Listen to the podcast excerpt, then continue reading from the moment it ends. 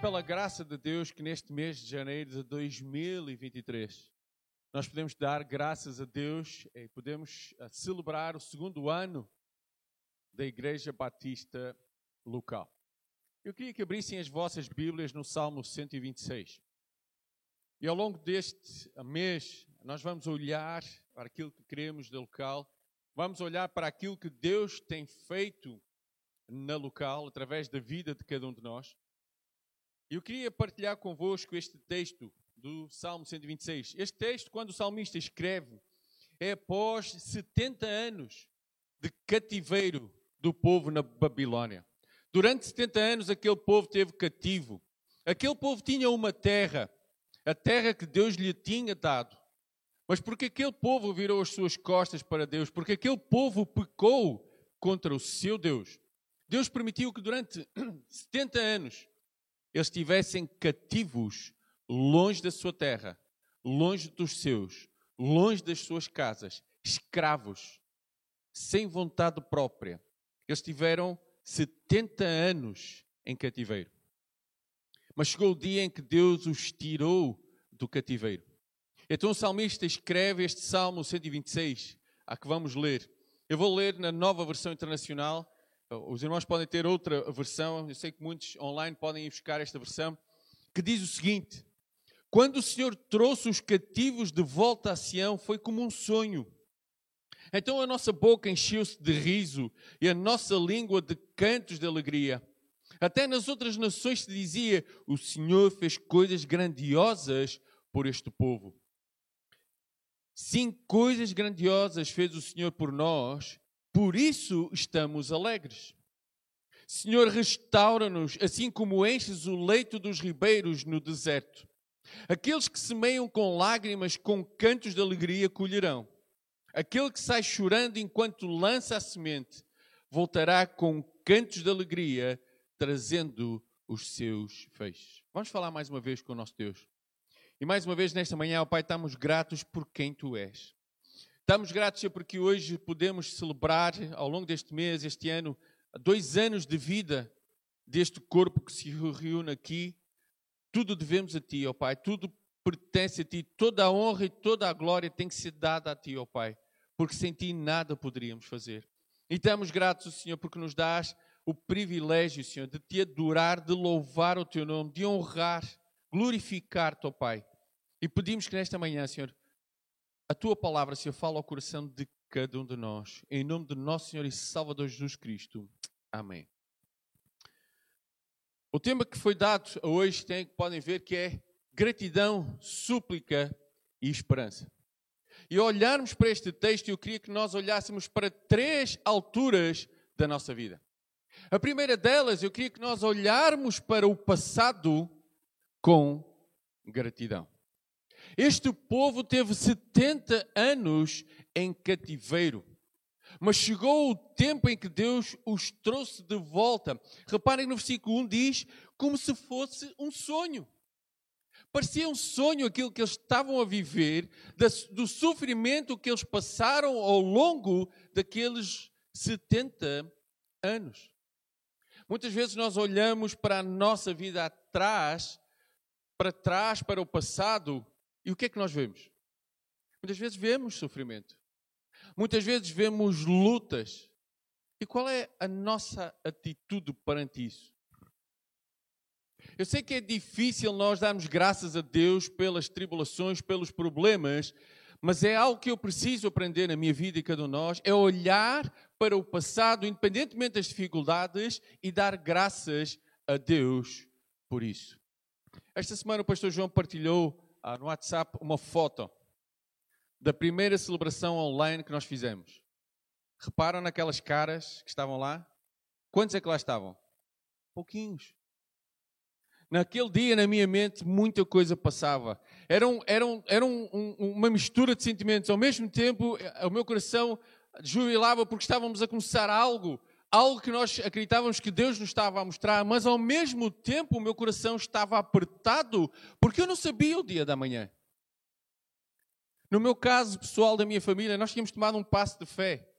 Nós saímos de uma igreja em que estávamos a servir, em que tínhamos o nosso sustento, e do dia para a noite da decisão que nós tomamos, nós ficamos sem qualquer sustento. E naquele momento de alegria, que ao mesmo tempo estávamos a começar algo que acreditávamos que Deus queria, ao mesmo tempo o meu coração estava apertado porque eu não sabia o dia da manhã. Mas sabe uma coisa? Havia alguém que sabia o dia da manhã, que era Deus. E Deus foi providenciando Houve tempos complicados, houve meses de luta, houve meses que, que pus em causa se valia a pena ou não estar aqui. Se valia a pena ou não fazer a vontade do meu Deus. Porquê? Porque as lutas foram difíceis. Os apertos, as dificuldades foram complicadas. Mas sabe uma coisa? Dia após dia, o Senhor foi usando pessoas em que não só ajudaram, mas também foram desafiando, dizer, olha, é complicado, mas quem é o nosso Deus? E olhar hoje, dois anos para trás, e quando eu olho desde a minha direita até a minha esquerda, eu tenho que estar grato. Porque se há dois anos nós éramos meia dúzia de pessoas, hoje é esta família inteira que está aqui. E sabe uma coisa? Eu tenho que estar grato a Deus, porque foi Deus que vos trouxe.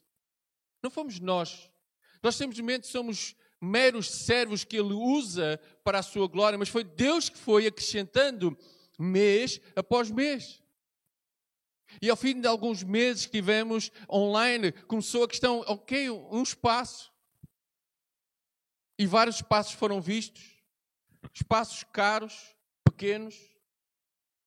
E este espaço Deus o guardou aqui e não faziam ideia de quando foi este espaço, não era para aqui que era, era para um lá à frente que era visto. E Deus foi trazendo, e Deus foi providenciando. E como ainda esta manhã nós tínhamos cadeiras que não eram nossas, nós tínhamos coisas que não eram nossas, mas pela graça de Deus fomos fazendo, fomos crescendo, e Deus foi abençoando. E quando nós olhamos para trás, muitas vezes eu olho para as lutas, mas eu esqueço muitas vezes de olhar para as bênçãos que Deus tem feito. Sabem, eu acredito que a maior parte dos que chegamos aqui vínhamos com muitas dores. Muitas vezes vínhamos com o coração apertado e partido por algo que sofremos. Algo que foi feito talvez contra nós, algo que nós vivenciamos, em que pusemos a pergunta perante Deus: Deus, porquê? Como eu disse, eu, ao longo destes anos muitas vezes disse, Deus, porquê? Senhor, tu mostraste que nós deveríamos começar algo de novo. Algo que tentamos levar à luz da tua palavra. Mas as dificuldades vêm, os problemas surgem. Mas sabe uma coisa? Eu preciso de olhar para o passado com gratidão. Porque se hoje eu estou aqui, porque se hoje cada um de nós está aqui, é pela graça do nosso Deus. Embora o que eu digo é difícil. O próprio apóstolo Paulo, em 1 Tessalonicenses, diz o seguinte: Em tudo dai graças, porque esta é a vontade de Deus em Cristo Jesus para convosco. Mas vamos parar um pouquinho. Se mesmo tudo nestes últimos anos que nós vivemos fosse de mal, pelo menos havia uma coisa que nós tínhamos de dar graças. Sabem o quê? O quê que nós precisávamos hoje estar gratos a Deus? Mesmo que a nossa vida fosse o pior que podíamos ter vivido pela nossa salvação. Nós estávamos perdidos, nós podemos olhar e a nossa vida estava num cativeiro. Nós éramos escravos do pecado. Nós estávamos a servir um Senhor que de nós não queria nada. Mas houve alguém que deu a sua vida por mim. Houve alguém que pagou o preço que eu nunca poderia pagar em toda a minha vida, fosse o que eu fizesse. Só esse facto de olhar para trás e ver que o meu preço do meu pecado foi pago, só esse facto. E quando eu digo só, eu não estou a minimizar, estou a dizer, só olhando para a nossa salvação, é aquilo que nós precisamos estar gratos por toda a nossa vida ao nosso Deus. Mas sabe, muitas vezes só olhamos para as circunstâncias. Muitas vezes, quando eu olho para o passado, eu fico parado e dizer: Olha, sofri tanto, fizeram-me isto, aconteceu isto, aconteceu aquilo. Porquê? Será que vale a pena? É algo que eu acredito que passou pela cabeça de todos nós, não só na questão de servir ao nosso Deus, mas também outras questões de passos e escolhas que fizemos na nossa vida, quer de trabalho, quer de família, seja o que for. Será que vale a pena lutar por isto? Eles, aquele povo teve 70 anos cativeiro. Mas sabe uma coisa? O seu Deus nunca, em qualquer momento, se esqueceu deles. Eles tiveram 70 anos porque foram consequências do seu pecado. Mas reparem, como eu disse, parecia um sonho. A nossa boca se encheu de riso, a nossa língua de cantos de alegria. E mais, até as outras nações ao lado disseram: O Senhor fez coisas grandiosas por este povo. Não só aquele povo pôde olhar por aquilo que Deus tinha feito na sua vida, mas povo, os povos que estavam à volta diziam: Olha, aquele povo estava cativo e o seu Deus os trouxe de novo para a sua terra, para as suas casas, trouxe de novo para as suas origens. Os próprios povos viram a grandeza da graça de Deus pelo seu povo, apesar de eles muitas vezes terem virado as costas para Deus. Ao começar o ano de 2023, eu preciso de olhar para trás. E nós, como igreja, precisamos de olhar para estes dois últimos anos que Deus permitiu com um sentimento de gratidão no meu coração. Eu estou grato pela vida de cada um de vocês. Eu já disse isto e volto a dizer. Deus tem que perdoar porque eu há dois anos eu nunca acreditei que hoje vocês pudessem estar o número de pessoas que estão aqui era algo que muitas vezes eu e o pastor João falávamos. E agora? Somos 12, somos 13, depois 14, 15. Mas olhar e pensar que há dois anos atrás estaríamos o número que estamos hoje e, pela graça de Deus, poder fazer aquilo que fazemos hoje, estar no espaço que estamos hoje. Eu nunca pensei isso mas pela graça de Deus, porque é Deus que faz. É Deus a que constrói. Mas sabe uma coisa? O salmista não só olha para o passado com gratidão, mas ele olha para o presente com súplica.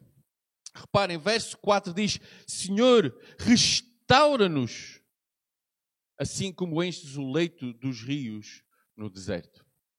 Muitos de nós muitas vezes ficamos parados no passado para as coisas negativas para as coisas que, que prejudicaram, para as coisas que magoaram, feriram a nossa vida.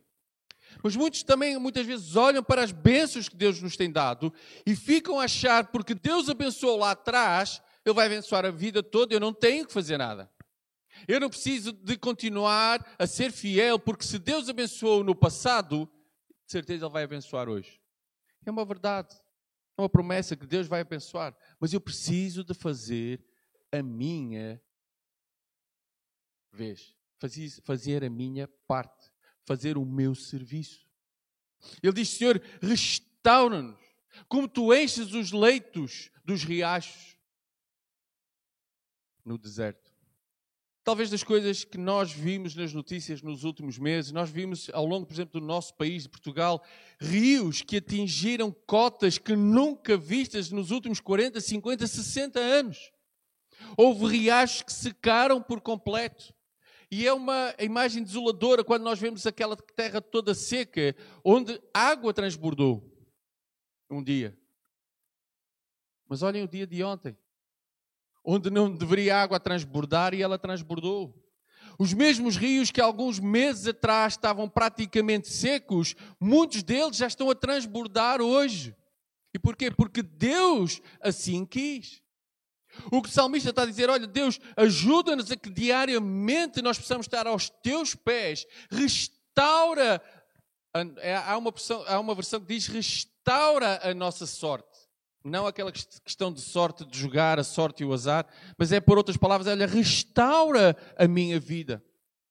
Eu estive longe de ti, eu pequei contra ti, mas faz com que eu diariamente dobre o meu joelho, vá à tua presença e restaura a minha vida. Independentemente daquilo que eu passei lá atrás, fossem as dificuldades, fossem as bênçãos, eu preciso de estar perante o meu Deus no presente com súplica. Senhor, cuida de mim. Restaura a minha vida. Por muito que todos nós tenhamos o sentimento de querer estar mais próximo do, do nosso Deus, há alturas que nós tropeçamos. Há alturas que muitas vezes nós caímos. E não é só olhar para trás e dizer como Deus me abençoou lá atrás, Ele vai abençoar hoje. Sabem, ao, ao, ao falarmos com várias pessoas que estão nesta área de, de implantação de igrejas, o que eles dizem, o grande problema são a partir do segundo, terceiro ano. Principalmente com igrejas que aconteceu, o que acontece com, como aconteceu conosco, que houve, graças a Deus, um bom crescimento. Nós podemos pensar, ah, Deus vai acrescentar, não há problema nenhum. E é verdade que Deus que acrescenta, mas eu tenho que fazer a minha parte. Eu tenho que continuar, como ainda hoje ouvimos esta manhã, eu tenho que continuar a evangelizar. Eu tenho que continuar a falar com os meus vizinhos, com os meus familiares, com aqueles que estão à minha volta que não conhecem a Cristo. Porque muitas vezes eu posso ficar parado olhando para aquilo que já aconteceu. E sabe uma coisa que acontece muitas vezes? Nós estagnamos. Ficamos no mesmo patamar. Porque achamos que já fizemos tudo. Por isso é que o salmista diz: Olha, restaura-nos. Faz com que eu diariamente vá à tua presença. Guarda a minha vida. Abençoa a minha vida. Porquê? Porque é algo que nós precisamos diariamente. A palavra de Deus diz, diz: cuidado com aquele que está de pé, para que não caia. E muitas vezes eu acho que estou forte o suficiente e acho que pelas minhas capacidades eu consigo, quando eu diariamente eu preciso de pedir, suplicar ao meu Deus que Ele me restaure. Em Filipenses capítulo 4, verso 6 diz o seguinte: Não andeis ansiosos com coisa alguma, em tudo, porém, sejam conhecidas diante de Deus as vossas petições pela oração e pela súplica com ação de graças. É interessante que aqui o, o apóstolo Paulo, quando escreve à, igreja em, Filipe, em Filipos, ele não diz só, olha, peçam com súplica que Deus ouve. Ele diz, peçam com súplica e com ações de graças esperando que o nosso Deus, no seu tempo, segundo a sua vontade, Ele irá responder. Ainda há alguns meses atrás, não muitos, um mês, dois atrás, começamos a questão das cadeiras. E pela graça de Deus temos cadeiras, pela graça de Deus elas estão pagas, e acho que ainda sobrou um pouquinho que já podemos investir em outras coisas. Só temos que dar graças a Deus por isso. Mas tem uma coisa: o trabalho não parou. Eu espero que rapidamente estas cadeiras não sejam suficientes e precisamos comprar mais. E que este espaço já seja pequeno e precisamos arranjar um espaço maior. Não para que uh, nós possamos aparecer em algum sítio e dizer: olha, a Igreja Batista Local, a Igreja Bombástica de Portugal, cresceu. Nada disso. Mas para que o nome de Deus seja exaltado, seja glorificado, possa ser proclamado.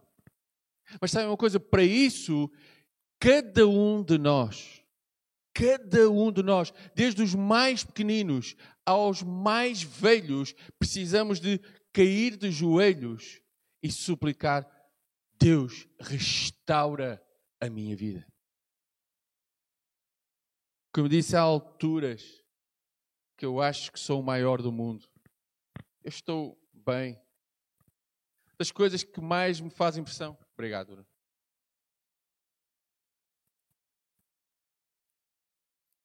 De uma das frases que mais me impressão faz a mim ao longo destes anos, eu não preciso de igreja. Eu estou bem com o meu Deus. Espera aí. Quem é que instituiu a igreja? Foi Deus.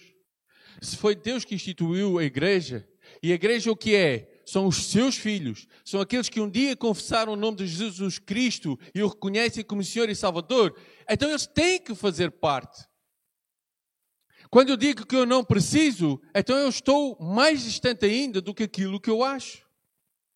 Mas muitas vezes nós achamos que não precisamos dos outros, que nós somos autossuficientes. Por isso é que o salmista, depois de, de, reconhecer a gratidão a Deus, depois de haver alegria, depois de tudo aquilo parecer um sonho, Ele diz: Olha, restaura-nos. Para quê? Para nós não cairmos no mesmo erro que cometemos no passado. E se nós olharmos um pouquinho para a história do povo de Israel, qual era o problema? Exatamente esse. O povo estava perto de Deus, o que é que acontecia pouco tempo depois? Se afastava de Deus. Deus corrigia o povo e o que acontecia? O povo voltava para perto de Deus. E o que acontecia novamente? O povo se afastava de Deus. E isto era cíclico. Vez após vez o povo se aproximava, o povo se afastava. O povo, o povo se aproximava, o povo se afastava. Por isso, quando o povo se aproxima de Deus, o salmista logo diz: Olha, restaura-nos. Faz com que nós possamos reconhecer que nada somos sem ti.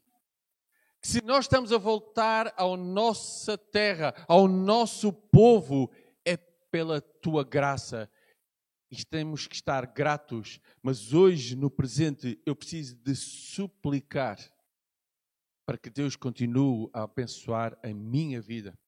E precisamos de continuar a suplicar para que Deus continue a abençoar a vida da igreja local. Depois, o salmista termina com aquilo que eu digo que precisamos de olhar para o futuro com esperança. Reparem o que é que diz o verso 5 e 6. Aqueles que semeiam com lágrimas, com cantos de alegria, colherão.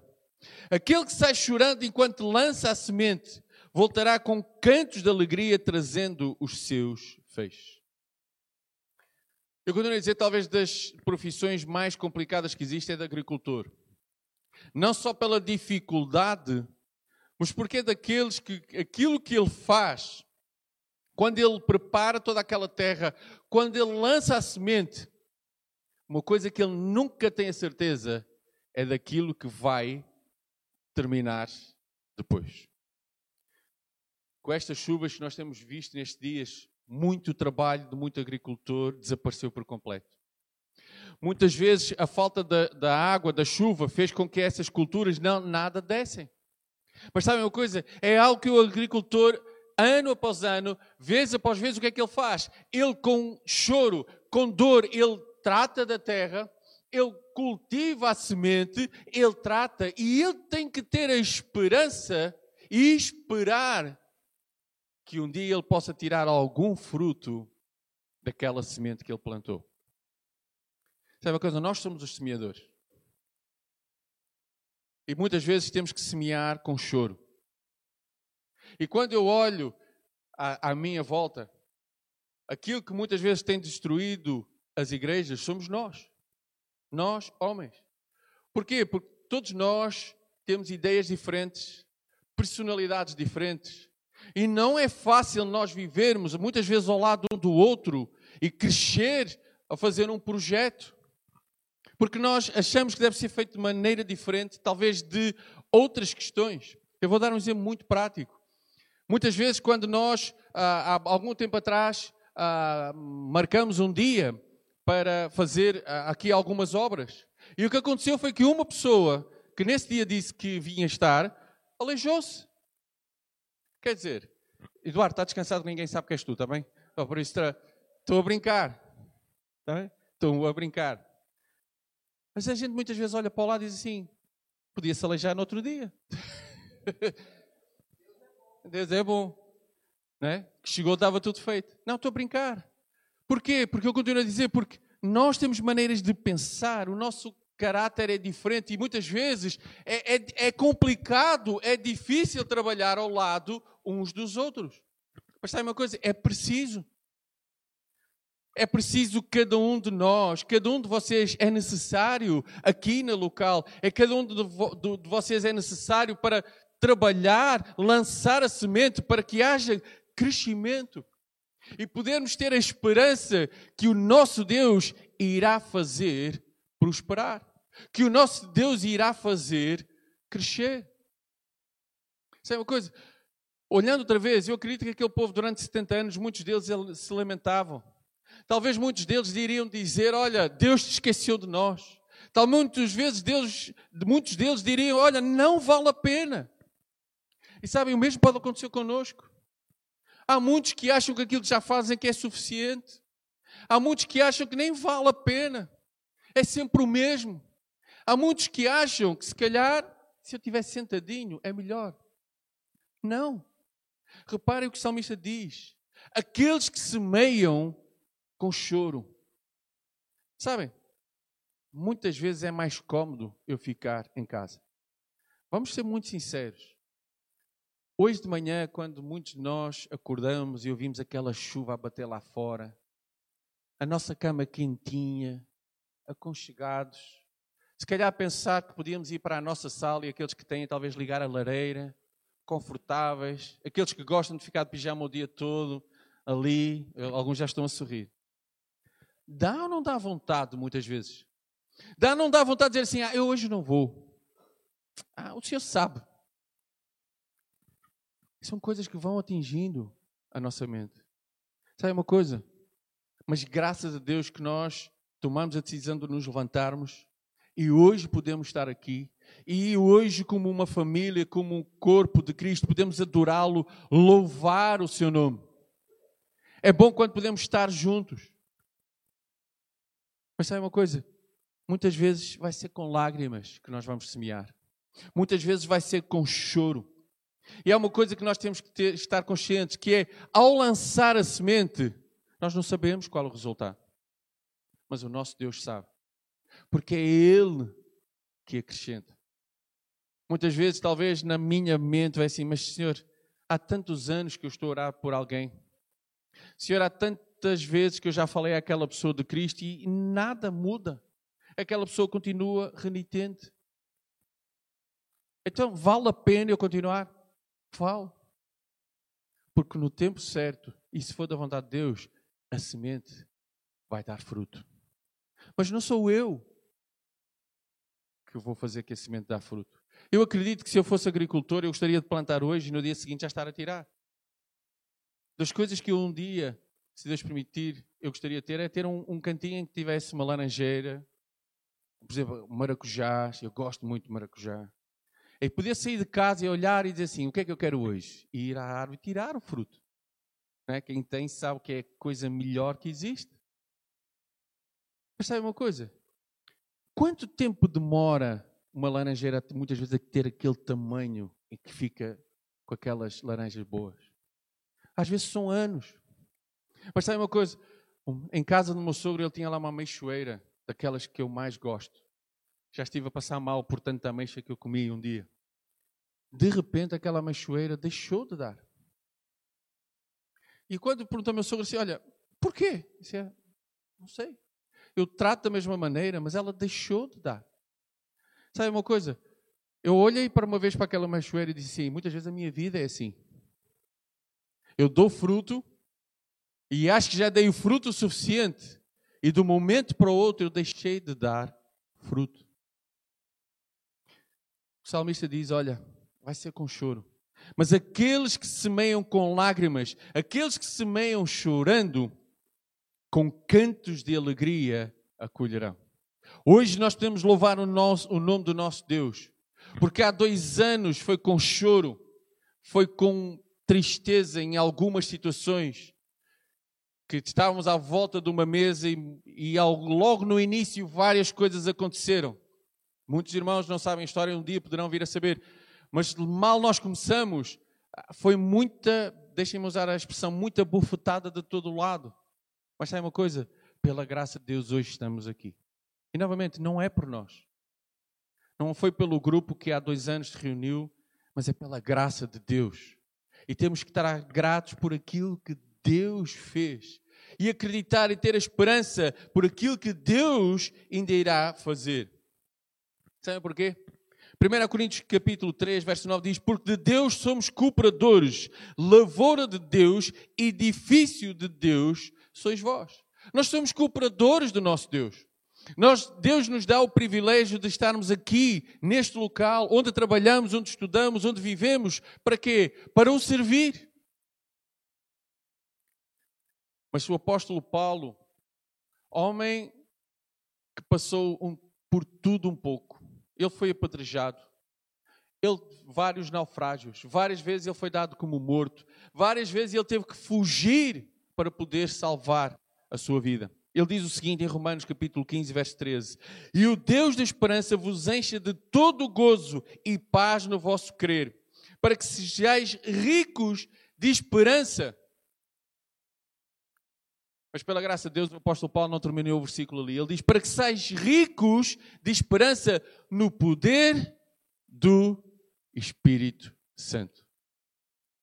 A esperança que eu tenho não é por aquilo que eu acho que eu posso, pelo aquilo que eu acho que eu sou, mas é pelo Espírito Santo que habita na minha vida e habita na vida de cada um de nós. E isso é o que faz com que nós possamos ter esperança do dia da manhã. Apesar das dificuldades, e eu acredito que elas virão, novamente, quando nós abrimos os jornais, ninguém sabe como será o ano de 2023. Muitas previsões. E neste momento, todas elas o mais negativo possível. Mas sabe uma coisa? Estamos na mão do nosso Deus. E há uma coisa certa: aqueles que já estão em Cristo Jesus, que independentemente das circunstâncias, um dia isto tudo vai terminar. E estaremos por toda a glória na presença do nosso Deus. Mas até que esse dia chegue, eu preciso de viver com esperança. Eu preciso de olhar para o passado com gratidão. Dizer, olha, Deus, apesar do cativeiro que eu já possa ter vivido, eu estou grato porque tu me trazes para ti. É como se fosse um sonho. Eu preciso de olhar para o dia de hoje, para o presente com súplica. Talvez haja algumas circunstâncias que alguns de nós possamos estar a viver hoje. Precisamos dobrar o nosso joelho e dizer: Olha, Deus, restaura a minha vida. A expressão que o salmista diz muitas vezes: Olha, restaura a minha sorte porque os meus inimigos estão à minha volta, parece que me querem devorar. Lembra-te de mim, restaura a minha vida. Mas eu também preciso de olhar para o futuro com esperança. Sabe uma coisa? Há uma frase que, que ouvimos também: nem tudo está perdido. E aqueles que estão em Cristo, jamais estamos perdidos. Eu queria terminar com Romanos capítulo 12, versos 11 e 12, que diz: No zelo, não sejais remissos, sede fervorosos de espírito, servindo ao Senhor. Regozijai-vos na esperança, sede pacientes na tribulação, na oração perseverantes. Eu sei que isto não está pela ordem que falamos, mas reparem, regozijai-vos na esperança do futuro Sede pacientes na tribulação, aquilo que muitas vezes já passamos no passado. Na oração, perseverantes, o dia de hoje. É isso que nós precisamos. Nós precisamos estar gratos por aquilo que Deus tem feito. Nós precisamos de suplicar ao nosso Deus para que Ele continue a usar a nossa vida, para que Ele continue a abençoar segundo a Sua vontade. E nós precisamos continuar a ter a esperança que independentemente daquilo que o mundo possa estar a viver, parece que tudo está perdido à nossa volta. Parece que muitas vezes nada faz sentido. Nós precisamos continuar a ter a esperança que o nosso Deus é o mesmo de ontem, é o mesmo Deus do passado, é o mesmo Deus de hoje, do presente. E a esperança e a certeza que Ele é o mesmo Deus do futuro. Então, ao longo deste ano de 2023, que só Deus sabe aquilo que nós vamos viver amanhã, daqui a um mês, dois, três.